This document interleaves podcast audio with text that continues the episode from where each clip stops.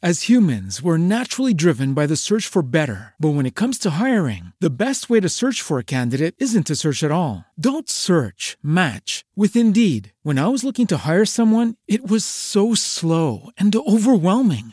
I wish I had used Indeed. If you need to hire, you need Indeed. Indeed is your matching and hiring platform with over 350 million global monthly visitors, according to Indeed data, and a matching engine that helps you find quality candidates fast. Ditch the busy work. Use Indeed for scheduling, screening, and messaging so you can connect with candidates faster. And Indeed doesn't just help you hire faster. 93% of employers agree Indeed delivers the highest quality matches compared to other job sites, according to a recent Indeed survey. And listeners of this show will get a $75 sponsored job credit to get your jobs more visibility at Indeed.com slash podcast. That's Indeed.com slash podcast. Terms and conditions apply.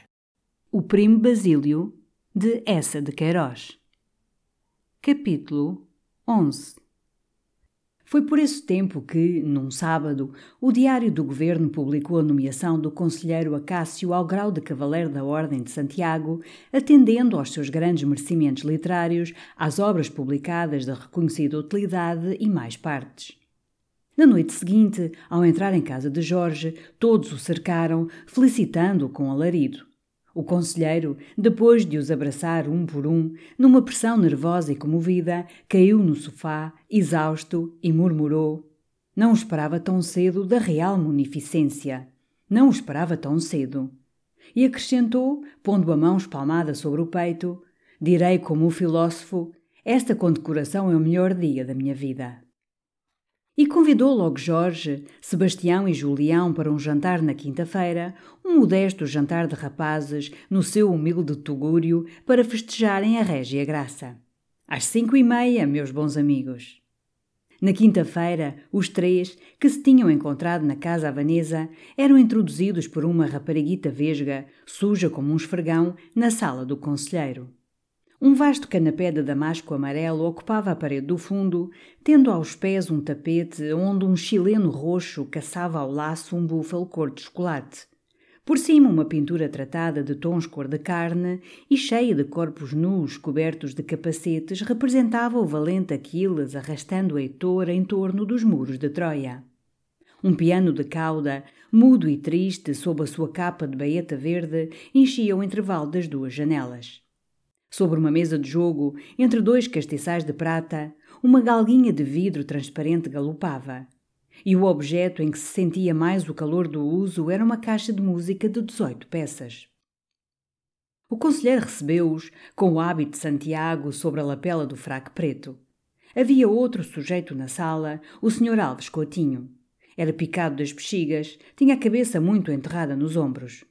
Quando o seu olhar parvo se fixava nas pessoas, com pasmo, o seu bigode pelado arreganhava-se logo por hábito num sorriso alvar que mostrava uma boca medonha cheia de dentes podres. Falava pouco, esfregava sempre as mãos, concordava em tudo. Havia nele o ar de um deboche banal e de um embrutecimento antigo. Era um empregado do Ministério do Reino, ilustre pela sua boa letra. Daí a pouco entrou a figura conhecida do Saavedra, redator do século. A sua face branca parecia mais balofa. O bigode muito preto reluzia de brilhantina. As lunetas de ouro acentuavam seu tom oficial. Trazia ainda no queixo o pó de arroz que lhe pusera momentos antes o barbeiro. E a mão, que escrevia tanta banalidade e tanta mentira, vinha aperreada numa luva nova, cor de gema de ovo. Estamos todos, disse com júbilo o conselheiro. E curvando-se, bem-vindos, meus amigos. Estamos talvez mais à vontade no meu quarto de estudo. Por aqui, há um degrau, cuidado. Eis o meu sancto sanctorum.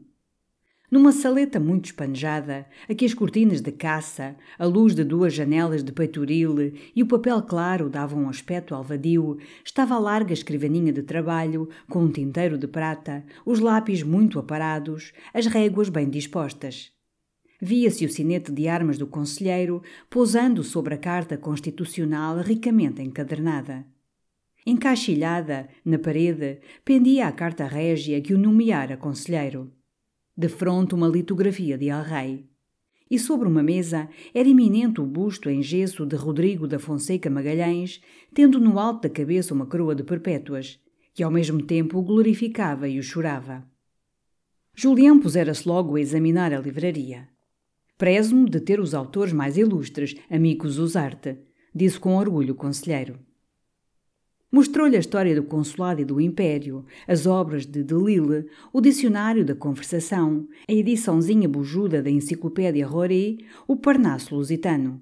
Falou dos seus trabalhos. E acrescentou que, vendo ali reunidas pessoas de tão subida ilustração, desejaria muito ler-lhes algumas das provas que estava revendo do seu novo livro, Descrição das principais cidades do reino e seus estabelecimentos, para ouvir a opinião deles, desassombrada e severa.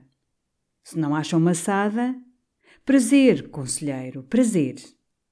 Escolheu então, como mais própria para dar ideia da importância do trabalho, a página relativa à Coimbra. Assoou-se, colocou-se no meio da saleta, de pé, com as folhas na mão, e, com uma voz cheia, gestos pousados, leu, reclinada molemente na sua verdejante colina, como odalisca em seus aposentos, está a sábia Coimbra a luz a Atenas beija-lhe os pés, segredando-lhe de amor o saudoso Mondego. E em seus bosques, no bem conhecido Salgueiral, o roxinol e outras aves canoras soltam seus melancólicos trilos. Quando vos aproximais pela estrada de Lisboa, onde outrora uma bem organizada malaposta fazia o serviço que o progresso hoje encarregou à fumegante locomotiva, vede-la branquejando, coroada do edifício imponente da Universidade, Asilo da Sabedoria. Lá campeia a torre com o sino, que em folgazã linguagem a mocidade estudiosa chama a cabra. Para além logo uma copada árvore vos atrai as vistas. É a celebrada árvore dos Dórias, que dilata seus seculares ramos no jardim de um dos membros desta respeitável família. E avistais logo sentados nos parapeitos da antiga ponte, em seus inocentes recreios, os briosos moços, esperança da pátria, ou requebrando galanteios com as ternas camponesas que passam, reflorindo de mocidade e frescura, ou revolvendo em suas mentes os problemas mais árduos de seus bens elaborados compêndios. Está a sopa na mesa, veio dizer uma criada de avental branco, muito nutrida. Muito bem, conselheiro, muito bem, disse logo o Saavedra do século, erguendo-se.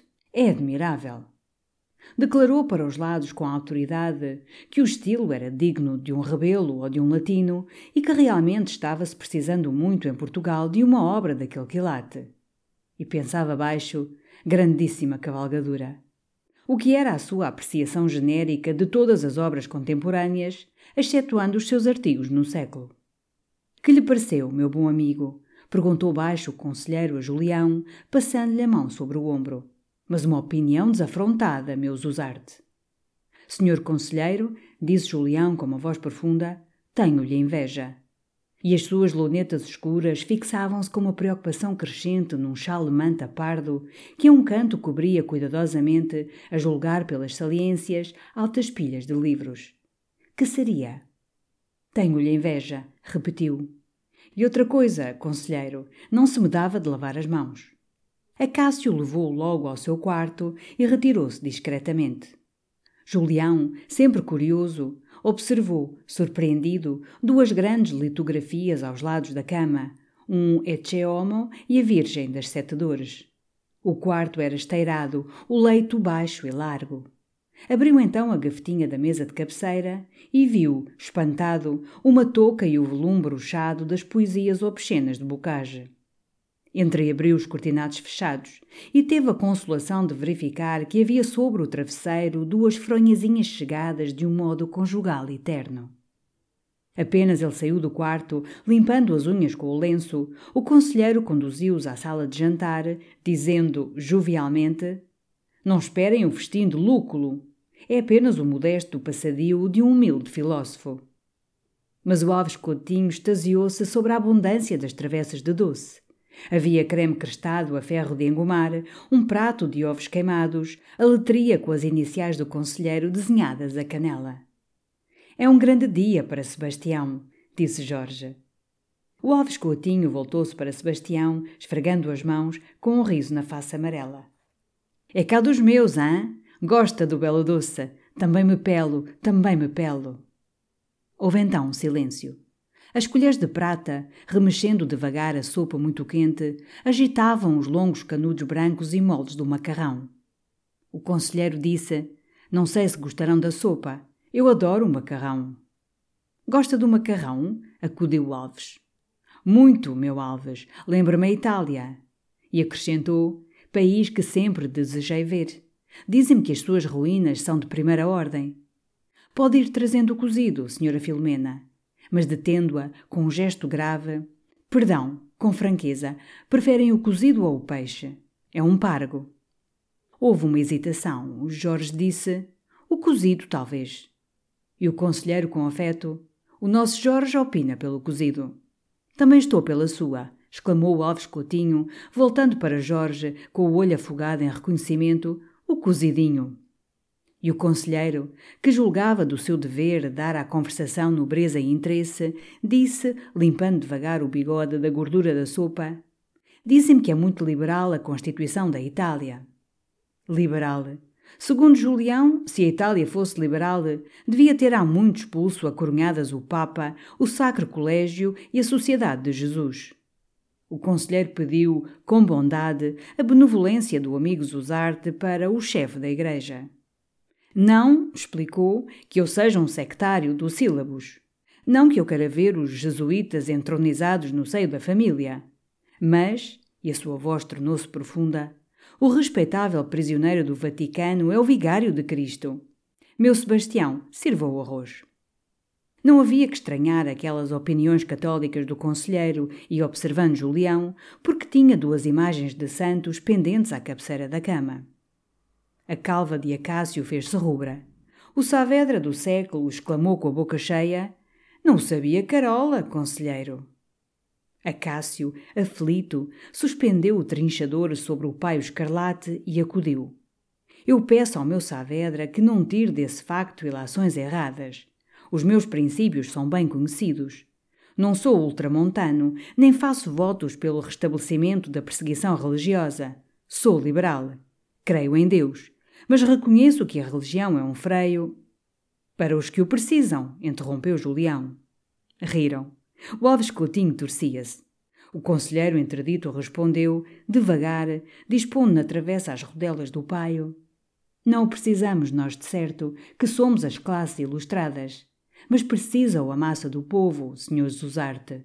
Senão veríamos aumentar a estatística dos crimes. E o Saavedra do século, erguendo as sobrancelhas, com a fisionomia muito séria. Pois olhe que diz uma grandíssima verdade. Repetiu a máxima, modificando-a: a religião é um bridão. Fazia com o gesto o esforço de conter uma mula. E pediu mais arroz. Devorava. O conselheiro continuava, explicando: como dizia, sou liberal, mas entendo que algumas litografias ou gravuras, alusivas ao mistério da paixão, têm o seu lugar num quarto de cama e inspiram, de certo modo, sentimentos cristãos. Não é verdade, meu Jorge?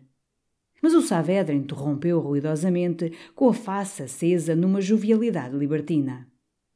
Eu, num quarto de dormir, as únicas pinturas que admito são uma bela ninfa nua ou uma bacante desenfreada.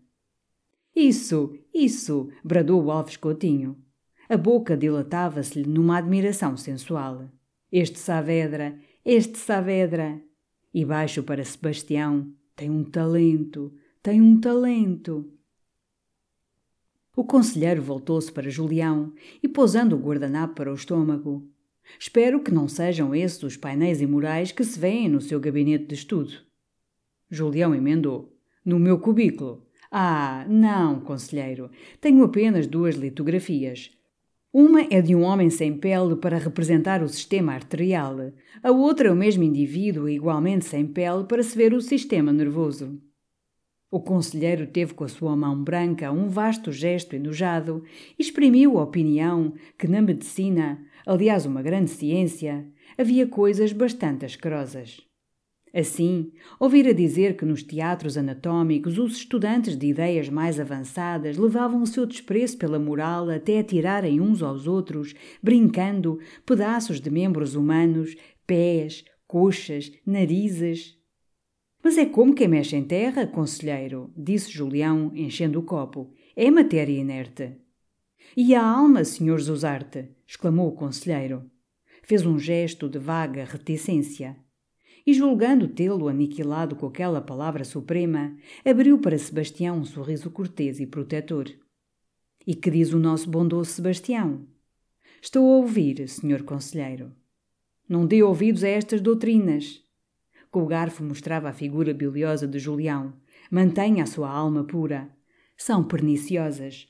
Que o nosso Jorge, o que é de lamentar num homem estabelecido e empregado do Estado, também vai um pouco para estas exagerações materialistas. Jorge riu. Afirmou que sim, que tinha essa honra. Então o conselheiro quer que eu, um engenheiro, um estudante de matemática, acredite que há almas que vivem no céu, com asinhas brancas, túnicas azuis e tocando instrumentos?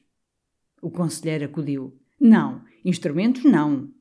E como apelando para todos, não creio que tivesse falado em instrumentos.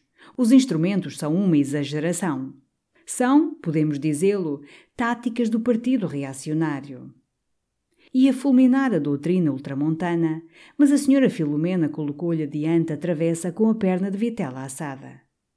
Compenetrou-se logo do seu dever, afiou o trinchador com solenidade, foi cortando fatias finas, com a testa muito franzida como na aplicação de uma função grave. Então Julião, pousando os cotovelos sobre a mesa e escabichando os dentes com a unha, perguntou: E o ministério, cai ou não cai? Sebastião ouvira dizer no vapor de Almada, de tarde, que a situação estava firme. Mas o Saavedra esvaziou o copo, limpou os beiços e declarou que em duas semanas estavam em terra. Nem aquele escândalo podia continuar. Não tinham a mais pequena ideia do governo, nem a mais leve.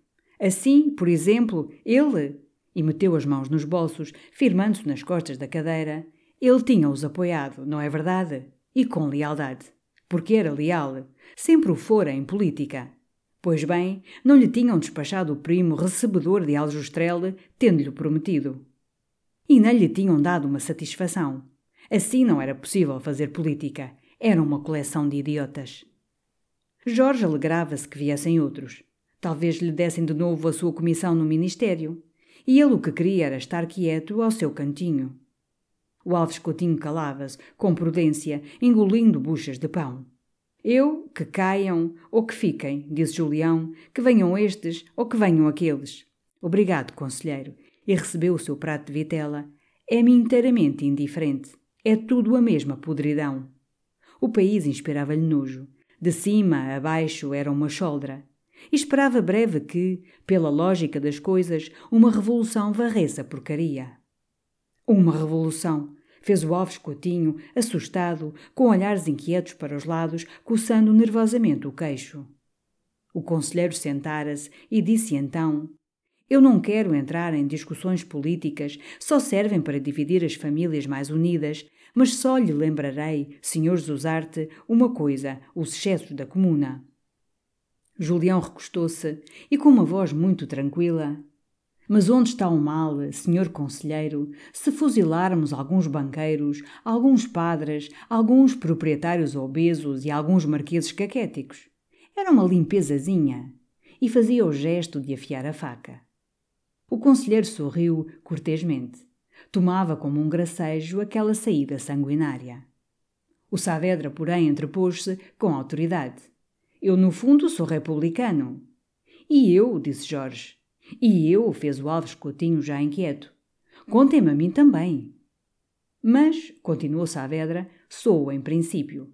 Porque o princípio é belo, o princípio é ideal. Mas a prática? Sim, a prática. E voltava para todos os lados a sua face balofa.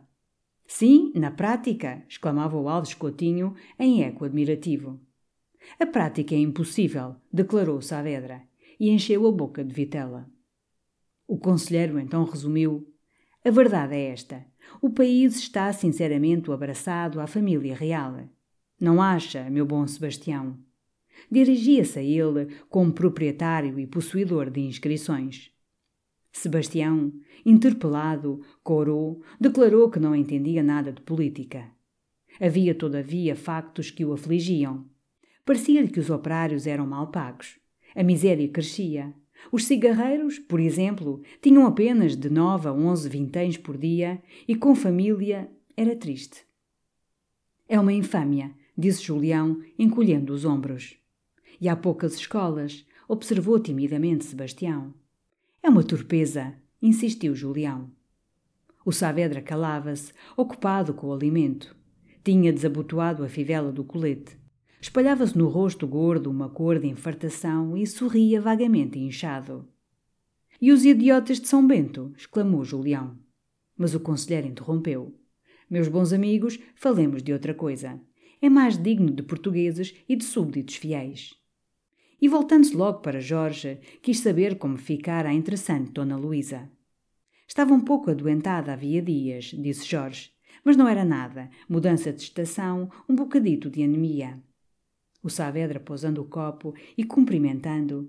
Tive o prazer de a ver este verão quase todas as manhãs por minha casa, disse. Ia para os lados de arroios, às vezes de trem, às vezes a pé. Jorge pareceu um pouco surpreendido. Mas o conselheiro ia dizendo quanto lhe pesava não ter o prazer de haver partilhar daquele modesto repasto. Como celibatário, porém, não tendo uma esposa para fazer as honras. E é o que eu admiro, conselheiro, observou Julião, é que tendo uma casa tão confortável, não se tenha casado, não se tenha dado o conchego de uma senhora. Todos apoiaram. Era verdade. O conselheiro devia-se ter casado. São graves, perante Deus e perante a sociedade, as responsabilidades de um chefe de família, considerou ele. Mas, enfim, disseram, é o estado mais natural. E depois, que diabo, às vezes havia de se sentir só. E numa doença, sem contar a alegria que dão os filhos. O conselheiro objetou. Os anos, as neves da fronte. Também ninguém lhe dizia que fosse casar com uma rapariga de 15 anos. Não, era arriscado mas com uma pessoa de certa idade que tivesse atrativos, cuidados de interior, era mesmo moral. Porque, enfim, conselheiro, a natureza é a natureza, disse Julião com malícia. Há muito, meu amigo, que se apagou dentro em mim o fogo das paixões. Ora qual? Era um fogo que nunca se extinguia. Que diabo! Era impossível que o conselheiro, apesar dos seus cinquenta e cinco, fosse indiferente a uns belos olhos pretos, a umas formas redondas. O conselheiro corava. E o Saavedra declarou, com um circunlóquio púdico, que nenhuma idade se eximia à influência de Vênus. Toda a questão é nos gostos, disse. Aos quinze anos gosta-se de uma matrona cheia, aos cinquenta de um frutozinho tenro. Pois não é verdade, amigo Alves? O Alves arregalou os olhos concupiscentes e fez estalar a língua. E o Saavedra continuou. Eu, a minha primeira paixão foi uma vizinha, mulher de um capitão de navios, mãe de seis filhos e que não cabia por aquela porta.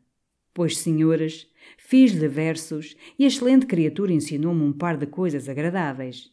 Deve-se começar cedo, não é verdade? E voltou-se para Sebastião.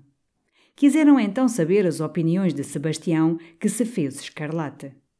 Por fim, muito solicitado, disse com timidez: Eu acho que se deve casar com uma rapariga de bem e estimá-la toda a vida. Aquelas palavras simples produziram um curto silêncio. Mas o Saavedra, reclinando-se, classificou uma tal opinião de burguesa. O casamento era um fardo, não havia nada como a variedade. E Julião expôs dogmaticamente: o casamento é uma fórmula administrativa que há de um dia acabar. De resto, segundo ele, a fêmea era um ente subalterno. O homem devia aproximar-se dela em certas épocas do ano, como fazem os animais que compreendem estas coisas melhor que nós, fecundá-la e afastar-se com tédio. Aquela opinião escandalizou a todos, sobretudo o conselheiro, que a achou de um materialismo repugnante. Essas fêmeas, para quem é tão severo, Sr. Zuzarte, exclamava ele. Essas fêmeas são nossas mães, nossas carinhosas irmãs, a esposa do chefe de Estado, as damas ilustres da nobreza. Sou o melhor bocadinho deste val de lágrimas, interrompeu com fatuidade o Saavedra, dando palmadinhas sobre o estômago. Dissertou então sobre as mulheres. O que sobretudo lhes exigia era um bonito pé. Não havia nada como um pezinho catita, e a todas preferia a mulher espanhola. O Alves votava pelas francesas. Citava algumas do café-concerto, criaturas de fazer perder a cabeça, e injetavam-se-lhe os olhos. O Saavedra disse com um trejeito hostil: Sim, para um bocado de cancã. Para o cancã não há como as francesas, mas muitos chupistas. O conselheiro afirmou, ajeitando as lunetas: Viajantes instruídos têm-me afiançado que as inglesas são notáveis mães de família. Mas frias como esta madeira, disse o Saavedra, batendo na mesa. Mulheres de gelo. E reclamava espanholas. Queria fogo, queria salero. Tinha o olho brilhante do vinho. A comida acendia-lhe o sentimento. Uma bela gatidana, ah, amigo Alves? Mas em presença dos doces que a senhora Filomena dispôs sobre a mesa, o Alves Coutinho esquecera as mulheres e, voltado para Sebastião, discutia guludices. Indicava as especialidades. Para os folhados, o cocó. Para as natas, o baltrecci. Para as latinas, o largo de São Domingos. Dava receitas, contava proezas de lambarice, revirando os olhos. Porque, dizia, o docinho e a mulherzinha é o que me toca cá por dentro a alma. Era. Todo o tempo que não dedicava ao serviço do Estado, dividia-o, com solicitude, entre as confeitarias e os lunares. Saavedra e Julião discutiam a imprensa. O redator do século gamava a profissão de jornalista. Quando a gente, já se sabe, tem alguma coisa de seu. Mais tarde ou mais cedo apanha-se um nicho, não é verdade? Depois as entradas nos teatros, a influência nas cantoras. Sempre se é um bocado temido.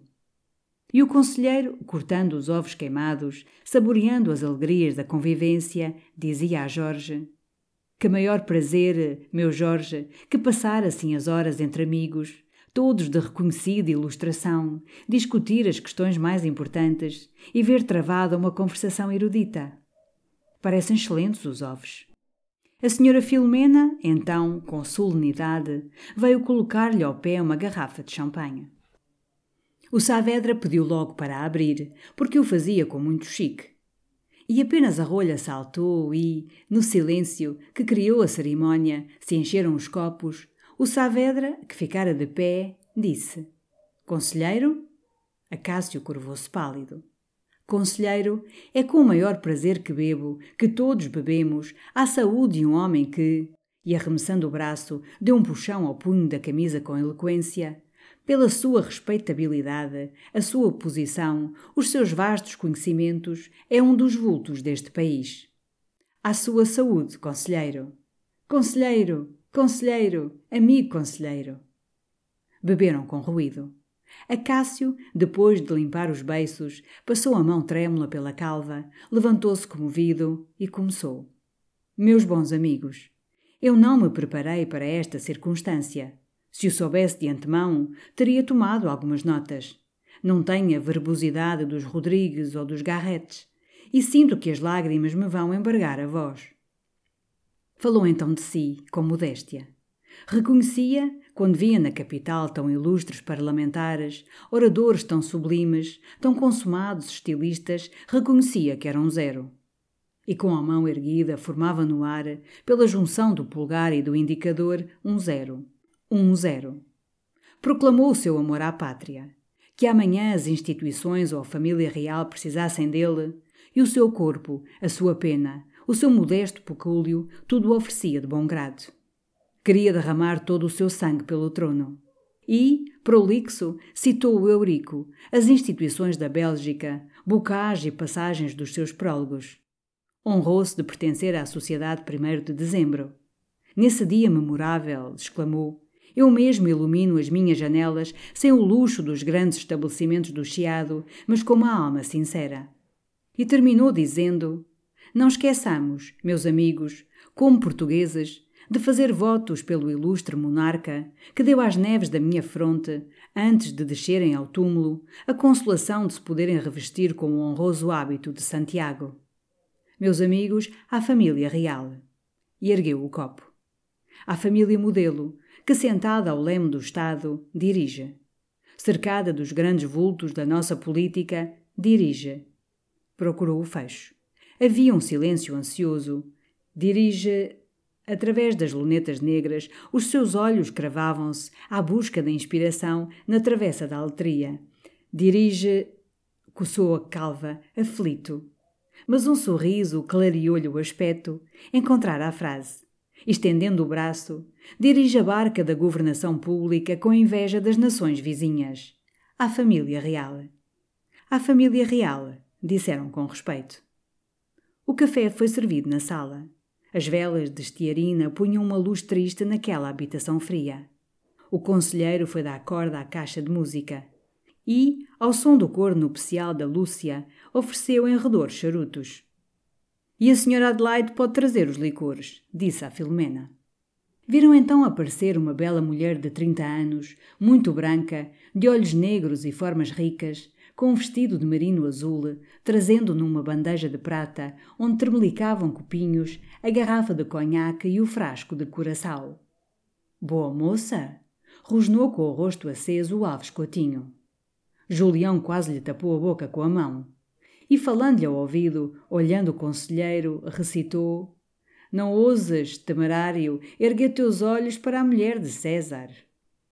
As humans, we're naturally driven by the search for better. But when it comes to hiring, the best way to search for a candidate isn't to search at all. Don't search, match with Indeed. When I was looking to hire someone, it was so slow and overwhelming. I wish I had used Indeed. If you need to hire, you need Indeed. Indeed is your matching and hiring platform with over 350 million global monthly visitors, according to Indeed data, and a matching engine that helps you find quality candidates fast. Ditch the busy work. Use Indeed for scheduling, screening, and messaging so you can connect with candidates faster. And Indeed doesn't just help you hire faster. 93% of employers agree Indeed delivers the highest quality matches compared to other job sites, according to a recent Indeed survey. And listeners of this show will get a $75 sponsored job credit to get your jobs more visibility at Indeed.com slash podcast. That's Indeed.com slash podcast. Terms and conditions apply.